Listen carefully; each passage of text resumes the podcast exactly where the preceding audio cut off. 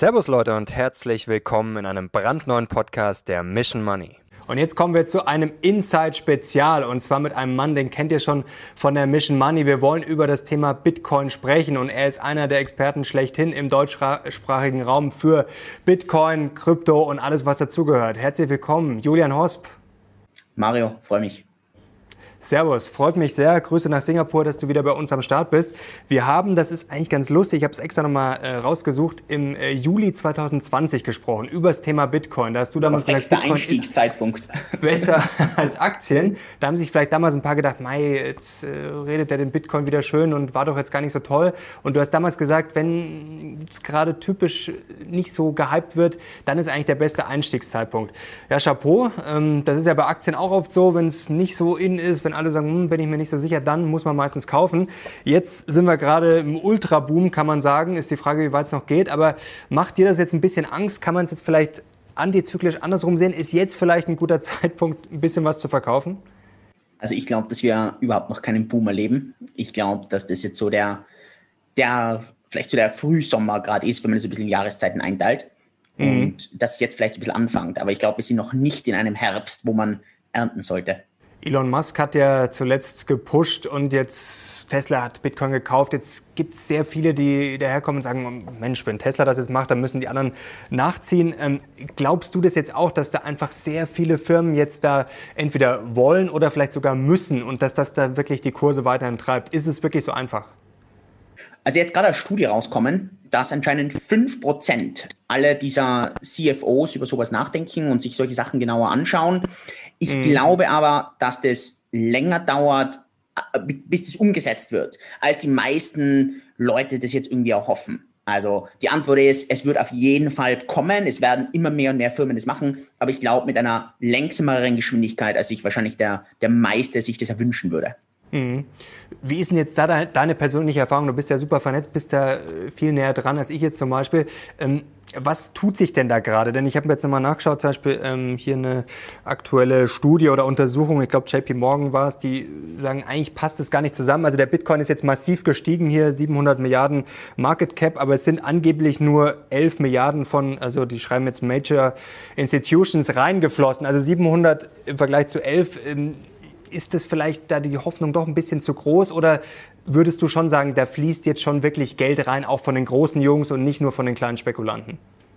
Also ich glaube, dass zurzeit hauptsächlich großes Kapital hier reinfließt mhm. und das vor allem die Preise treibt. Ich habe gestern gerade ein Video mit Michael Saylor aufgenommen, ähm, mhm. der, also MicroStrategy CEO, der das so ein bisschen angefangen hat letztes Jahr. Und der war ja auch ausschlaggebend dafür, dass Elon dann mit Tesla dort investiert hat. Und der sagt selber auch, der hat eine eigene Konferenz gehalten Anfang Februar, also jetzt knapp zwei Wochen her, wo er ausschließlich für große CEOs, große Firmen das präsentiert hat und gesagt hat, er hat noch nie so einen großen Andrang dort erlebt. Und wie gesagt, ich habe gestern mich gerade mit ihm unterhalten und also er sieht das sehr bullisch. Er hat jetzt ja auch wieder eine neue Offering aufgelegt für über, also für, für fast 900 Millionen US-Dollar, wo wieder jetzt hergegangen wird, um Bitcoin damit zu kaufen. Also ich glaube schon, mhm. dass sehr, sehr viel großes Kapital hier drinnen ist. Wie siehst du das Ganze mit Elon Musk eigentlich? Vielleicht mal so ganz kurz einfach deine persönliche Meinung dazu, weil es ist ja teilweise schon auch sehr amüsant, das zu beobachten. Ich habe mit einem Mentor von mir telefoniert, der selber Milliardär, kennt Elon entfernt persönlich jetzt nicht gut, ist aber sehr, sehr gut vernetzt. Der teilt so ein bisschen meine Meinung. Ich glaube, das ist eher mehr so Mittelfinger raus. Ähm, ich äh, trolle euch alle. Das ist so der, der ultimative Troll. Ähm, mit der Upside, und das ist glaube ich schon da, mit der Upside, dass wenn das Ding funktioniert, dann ist was drinnen. Er könnte mhm. das immer weiter ausweitern. Nochmal, man muss auch immer noch hier die Fakten sehen. Das sind, also er hat 7,7 Prozent von seinem liquiden Kapital investiert, also mit Tesla. Das ist überschaubar viel. Weil was soll jetzt hier passieren? Dass Bitcoin minus 50 Prozent geht, lass uns das mal kurz durchrechnen. Okay, dann ist er kurzfristig 4 Prozent im Minus. Interessiert ihn nicht.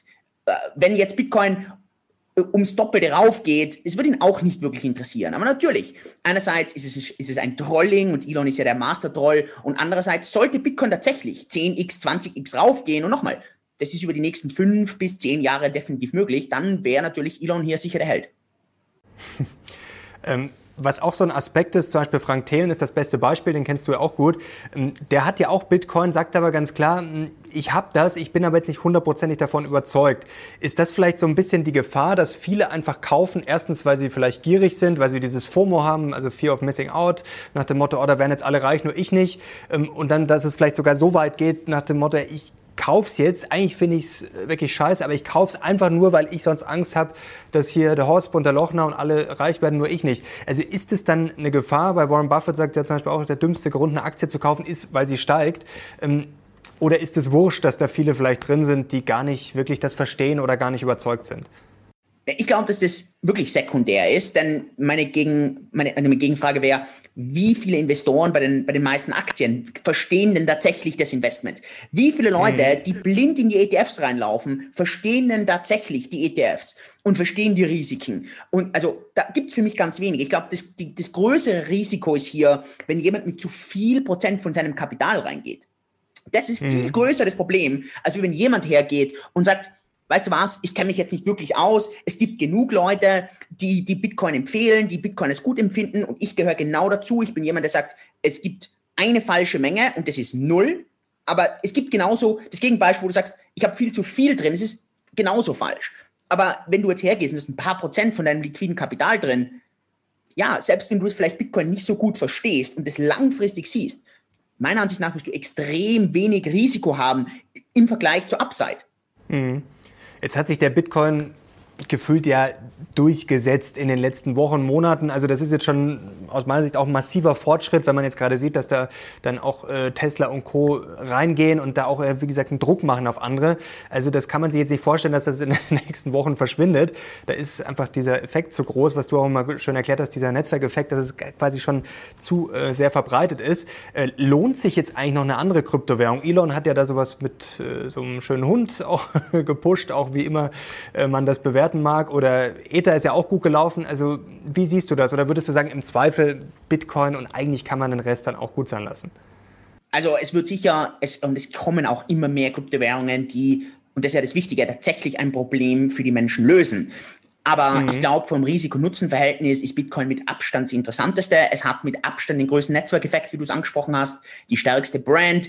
Wenn jetzt jemand hergeht und so wie davor du es angesprochen hast, sagst, oh, bevor ich da jetzt irgendwas verpasse, und vielleicht wird es richtig groß, lass mich hier mal zwei oder drei Prozent von meinem Kapital rein investieren. Wenn du mit dem Mindset reingehst, dann würde ich auf jeden Fall in Bitcoin reingehen und sonst nichts. Wenn du dann hergehst und sagst, mhm. weißt du mhm. was, eigentlich, ich könnte mir schon vorstellen, dass das größer wird. Lass mich hier mal mit 10% reingehen. Ich nehme das Ganze ein bisschen ernster. Lass mich das mal ein bisschen recherchieren. Würde ich.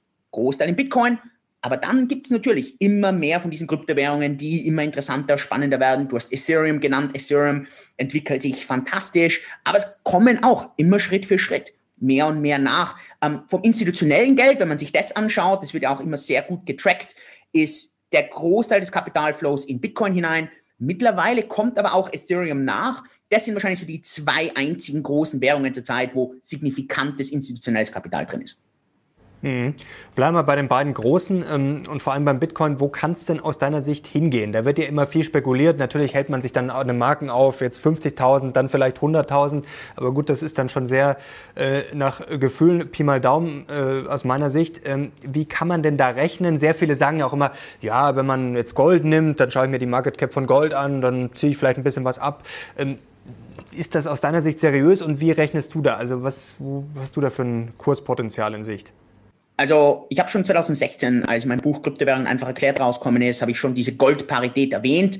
Wenn wir die jetzt nehmen, dann hätten wir jetzt ungefähr noch 10x Markt, also ähm, Aufwärtspotenzial. Also das heißt, wir reden hier von langfristig ungefähr einer halben Million Dollar pro Bitcoin. Wichtig, erstens, du musst kein ganzes Bitcoin kaufen, du kannst Bitcoin Satoshis kaufen, die sind ein Hundertmillionstel von einem Bitcoin, ich will es immer dazu sagen.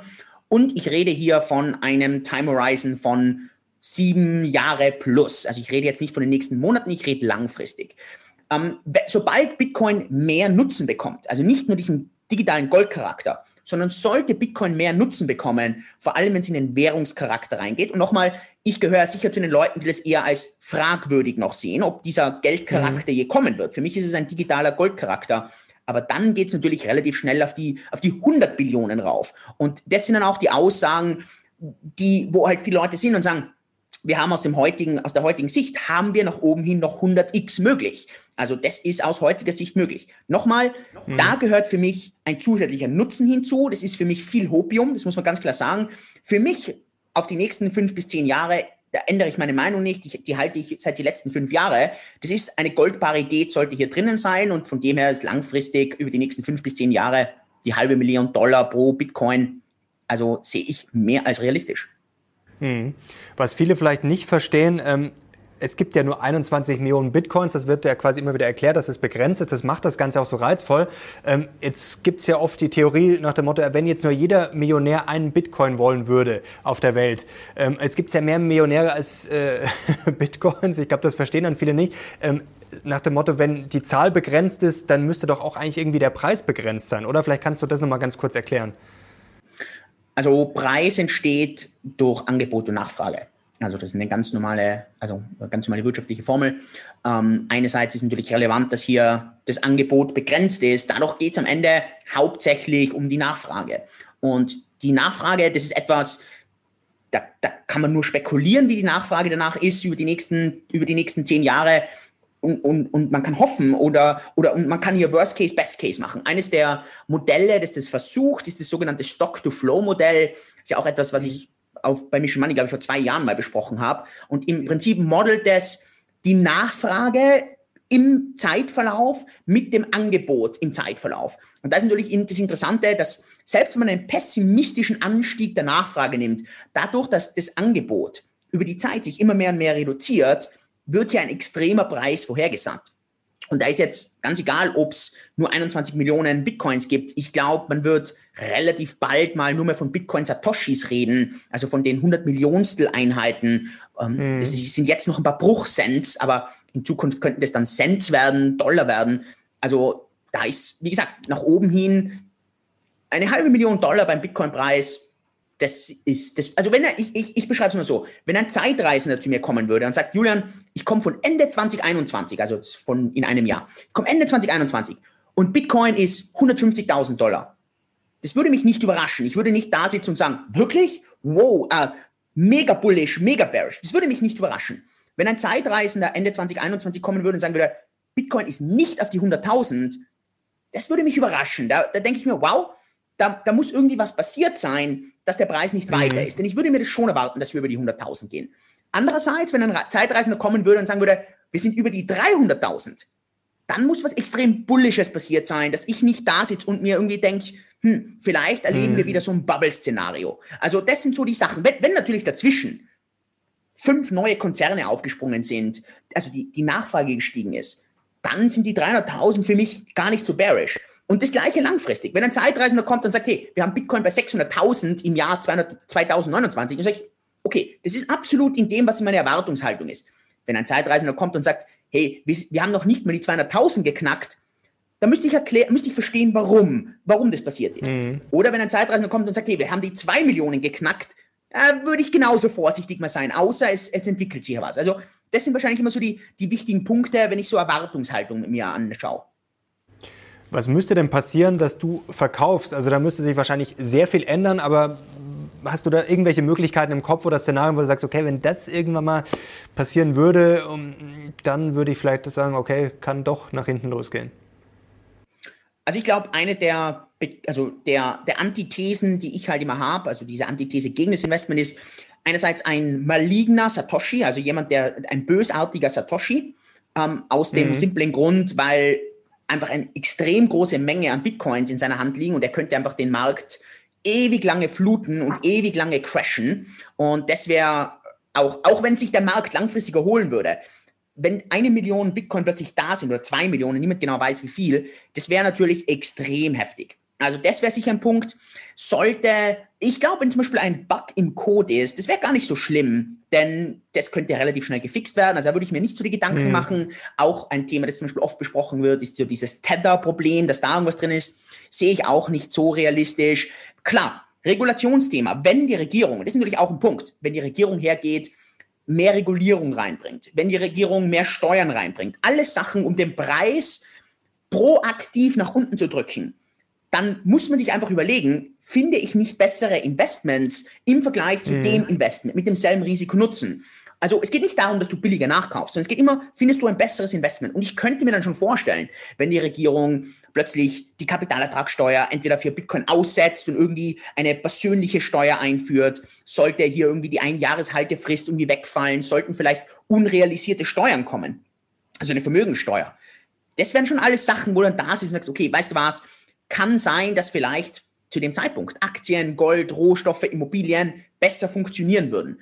Das wäre sicher ein ganz wichtiger Punkt. Etwas anderes wäre, wenn der Preis entweder deutlich schlechter performt, als ich erwarten würde, oder deutlich mhm. besser performt. Weil dann denke ich mir, dann ist irgendwas mit meiner These falsch. Ich weiß nicht, was falsch ist, aber meine These ist dann falsch. Und das wäre auch ein Punkt, den ich immer wieder erwähnt habe. Für mich war absolut essentiell, dass wir bis Ende des Jahres, also wir haben es deutlich überschaffen, aber dass wir ein neues All-Time-High sehen. Und das haben wir deutlich geknackt. Mhm. Und das war aber wichtig für die ganze, für die ganze These. Und deshalb sage ich auch, wenn wir dieses Jahr die 100.000 nicht sehen, würde ich schon drüber nachdenken, was, was läuft falsch zurzeit. Ähm, wenn wir mhm.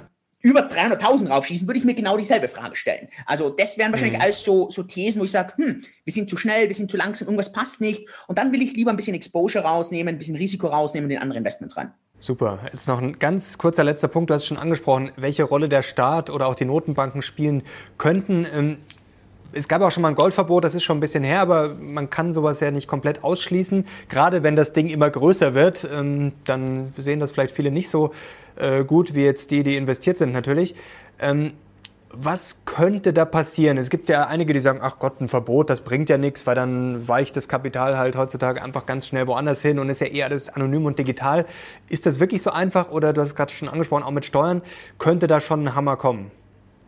Also ein Bitcoin-Verbot ist tatsächlich extrem schwer. Also jeder, der sagt, ein Bitcoin-Verbot mhm. kommt nicht, dem stimme ich zu. Der Grund, weil es sehr schwierig ist in der Umsetzung. Weil was verbietet man jetzt genau? Man müsste Kryptographie verbieten, man müsste, man müsste Zahlen verbieten. Es ist sehr, sehr, sehr schwierig aus rechtlicher Sicht, dass das nicht angegriffen wird. Gerade was mhm. äh, freie Meinungsäußerung auch angeht, Verschlüsselung. Also es ist sehr, sehr, sehr schwierig. Deshalb glaube ich auch, dass der Staat nicht so dumm ist und dieses Thema angeht, sondern der geht genau das andere an, dass er sagt, okay, der Besitz von Bitcoin ist okay, aber du hast plötzlich extreme Schwierigkeiten, in Bitcoin hineinzugehen. Es ist selbst, mhm. wenn du einen Service nutzt, der die Bitcoins für dich hält, dieser Service wird extrem streng reguliert. Es wird extrem teuer sein. So, als werden die Services hergehen, wenn die plötzlich, keine Ahnung, jedes Jahr pro Kunde 100 Euro äh, zahlen müssen, dann verrechnen die das weiter an den Kunden. Und irgendwann sagt der Kunde, ich zahle doch keine 100 Euro im Jahr, nur, nur dass ich meine Satoshis hier halten kann. Und dann verkauft er lieber die Bitcoins. Weiter, wenn das nicht funktioniert, Steuerveränderungen, Vermögensteuern. Also der Staat wird meiner Ansicht nach nicht hergehen und sagen, wir verbieten jetzt Bitcoin, sondern der Staat, und das sehen wir ja jetzt schon, es ist ja nicht jetzt was, was wir, was wir nicht sehen. Die Regulierung bei Bitcoin wird immer strenger. Es kommt, es kommen gewisse Halteregelungen für diese Services. Man diskutiert, dass die, dass die Steuerbefreiung bei Bitcoin nach einem Jahr wegfallen soll. Es sind ja genug Sachen da in Amerika, in Europa, in Asien. Also wir sind ja eh in die Richtung hin. Und ich glaube, das muss man sich auch absolut vorstellen. Man muss wissen, dass das kommen wird. Wie gesagt, der Punkt muss immer sein, man muss sein Investment in Bitcoin mit alternativen Investments vergleichen und sich überlegen, Risiko nutzen, wie steht es zueinander? Und, und, und da wird irgendwann der Punkt kommen, das glaube ich schon, wo der Staat genau das erreicht, dass die Leute dann eher Bitcoins verkaufen und sagen, hm, es gibt andere Investments, Gold, Rohstoffe, Aktien, Immobilien, vielleicht sogar Anleihen, weiß, weiß man nicht, die dann interessanter sind. Und das, das wird sicher, also das wird garantiert kommen. Die Gegenseite ist natürlich, umso mehr Währungseinheiten da sind, also umso mehr Inflation da ist, umso mehr Geld gedruckt wird, umso mehr Kaufdruck hast du. Und das gleicht sich natürlich immer so ein bisschen aus. Und ich glaube hier aber, und das ist ein, ein sehr bullisches, ein, ein bullischer Glaube, dass auch wenn immer mehr Versuche kommen werden, das Ganze zu drücken, ist dieser Kaufdruck und der, der Staat, die Staaten weltweit haben zurzeit relativ wenig Möglichkeiten. Der Kaufdruck ist zurzeit einfach deutlich stärker und von dem her, auch wenn hier vielleicht so ein bisschen diese Methoden versucht werden, extrem bullisch, was die nächsten Monate ganz besonders angehen. Äh, Ende des Jahres müssen wir mal schauen, wo steht der Preis, wie sind die Emotionen, aber jetzt, ich würde mal sagen, 2021, Bitcoin, was war mein Statement das letzte Mal? Bitcoin outperformed Aktien. Ja, weiter so. Das ist doch ein schönes Schlusswort. Julian, war wie immer sehr spannend. Danke dir. Danke.